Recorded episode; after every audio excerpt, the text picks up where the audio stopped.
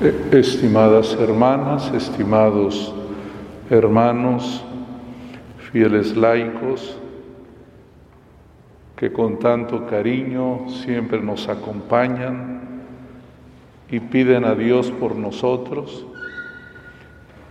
hermanos sacerdotes, quiero felicitar a todos los que cumplen hoy algún aniversario de su ordenación sacerdotal. Sé que es tradición en la orden que quienes estudian en Jerusalén el día de hoy se ordenan sacerdotes. Felicidades a ellos y gracias por estar aquí junto conmigo acompañando al Padre Noé en sus bodas de plata sacerdotales. Padre Noé, sé lo que se siente un jubileo como este. Le doy gracias a Dios que ya por el año 2003 en Tapachula celebré mis bodas de plata sacerdotales, ya llovió. Pero también apenas hace un mes celebré mis bodas de plata episcopales. Sé lo que esto significa para el Padre Noé. Celebrar un jubileo significa saber mirar hacia atrás, mirar el presente y el futuro, como en una película que transcurre desde atrás hacia adelante. El Papa San Juan Pablo II nos ayudó a mirar nuestra historia personal y nos decía, el pasado hay que mirarlo con gratitud, el presente con mucha pasión y el futuro con esperanza. Hoy, junto con el Padre Noé, miramos hacia atrás, 25 años 25 años de gracias de parte de Dios, de dones inmerecidos, pero también de limitaciones propias.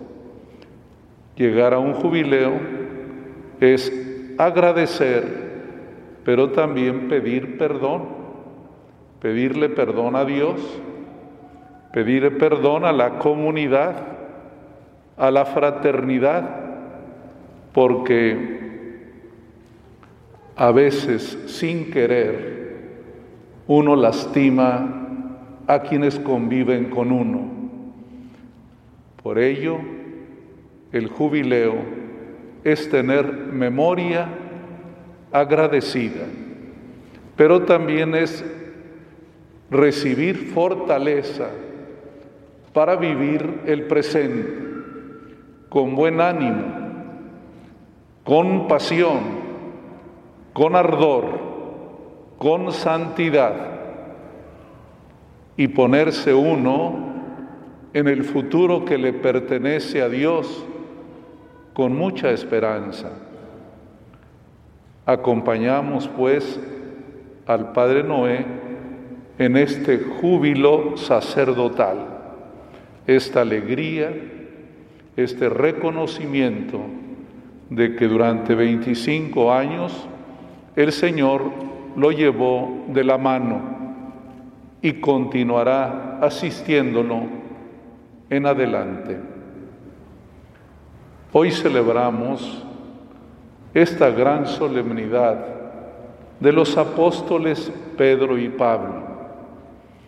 Tantas cosas nos sugiere la palabra de Dios que a veces no sé ni cuál tomar. Me quedo con una primera palabra.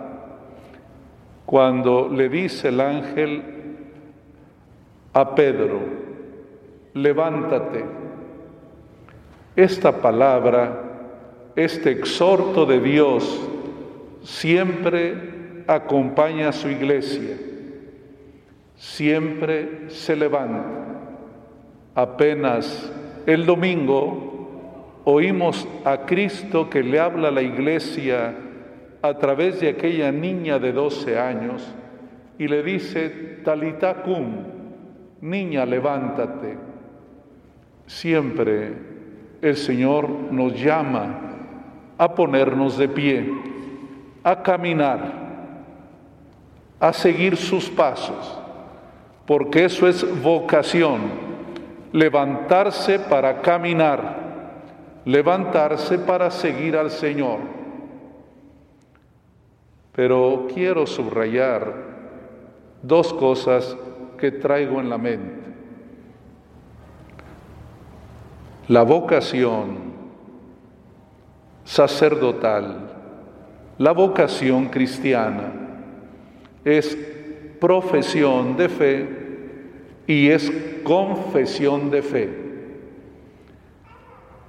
Hay una dimensión muy personal en el encuentro con el Señor, en el que nadie puede sustituirnos. Nuestro ministerio es fruto de una profesión de fe en la que le decimos a Cristo que creemos en Él y lo amamos, que sabemos quién es Él, porque Él sabe también quiénes somos nosotros. El Señor le preguntó a los apóstoles, ¿y quién dicen ustedes que soy yo? Y Pedro levantando la mano dice, tú eres el Mesías, el Hijo de Dios vivo. Esa es la profesión de fe. Identificas aquel que te habla, aquel que te llama. La vocación no es impersonal. La vocación tiene siempre nombres propios. El Señor llamó a Noé a vivir el ministerio sacerdotal y tiene que ser expresión amorosa, profesión de fe. Siempre está en la base de todo el encuentro personal con Cristo. Así lo vivió San Pedro, así lo vivió Pablo. Un encuentro que marca la vida, un encuentro que sigue adelante y que a veces hay que ratificar. El Señor llamó a Pedro antes de la Pascua, pero también lo llamó después de la Pascua. Primero le preguntó, ¿quién dices que soy yo? Y después le preguntará, ¿Pedro me amas? Tres veces le preguntó. Esa es la profesión de fe.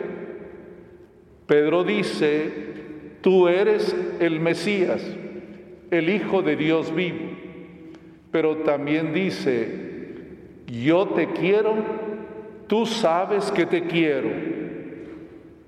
Esa es la primera dimensión de nuestro ministerio y de nuestra vocación cristiana. Esa dimensión personal en la que nadie puede sustituirnos. ¿Se han fijado que los domingos cuando recitamos el credo, lo decimos en primera persona. Creo en un solo Dios. No decimos creemos, aunque también es cierto que es una profesión comunitaria, pero siempre soy yo el que creo, soy yo el que espero, soy yo el que ama. Pero también el ministerio es una confesión de fe. La profesión es delante de Cristo. Me pongo delante de Él y le digo creo en ti y te amo, pero también la confesión de fe. Le digo a mis hermanos que soy testigo de que ese amor salva, de que ese amor acompaña y el testimonio se convierte en martirio. Por ello la confesión de fe es el martirio. Pedro y Pablo confesaron su fe, hicieron su profesión, pero hicieron su confesión. Le dijeron al mundo que aman a Cristo. Le dijeron al mundo que aquel que ama está vivo y es Salvador del mundo. Al mundo le confiesan que Cristo lo es todo. Ya no vivo yo, es Cristo que vive en mí. Y San Pedro también, a lo largo de su vida, confesará ante la comunidad cristiana que Él ama a Cristo y da la vida por Él.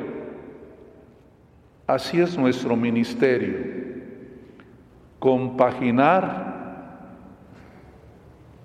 delante de Cristo, delante de la iglesia, delante de Dios, delante de la comunidad. Y nuestro ministerio, nuestra vida cristiana, se va tejiendo entre lo personal y lo comunitario. Te invito, Padre Noé, a que hagas de tu vida sacerdotal una profesión de fe. Lo has aprendido de San Francisco de Asís. Ese encuentro que transforma al que mira a Cristo y se convierte en réplica de él,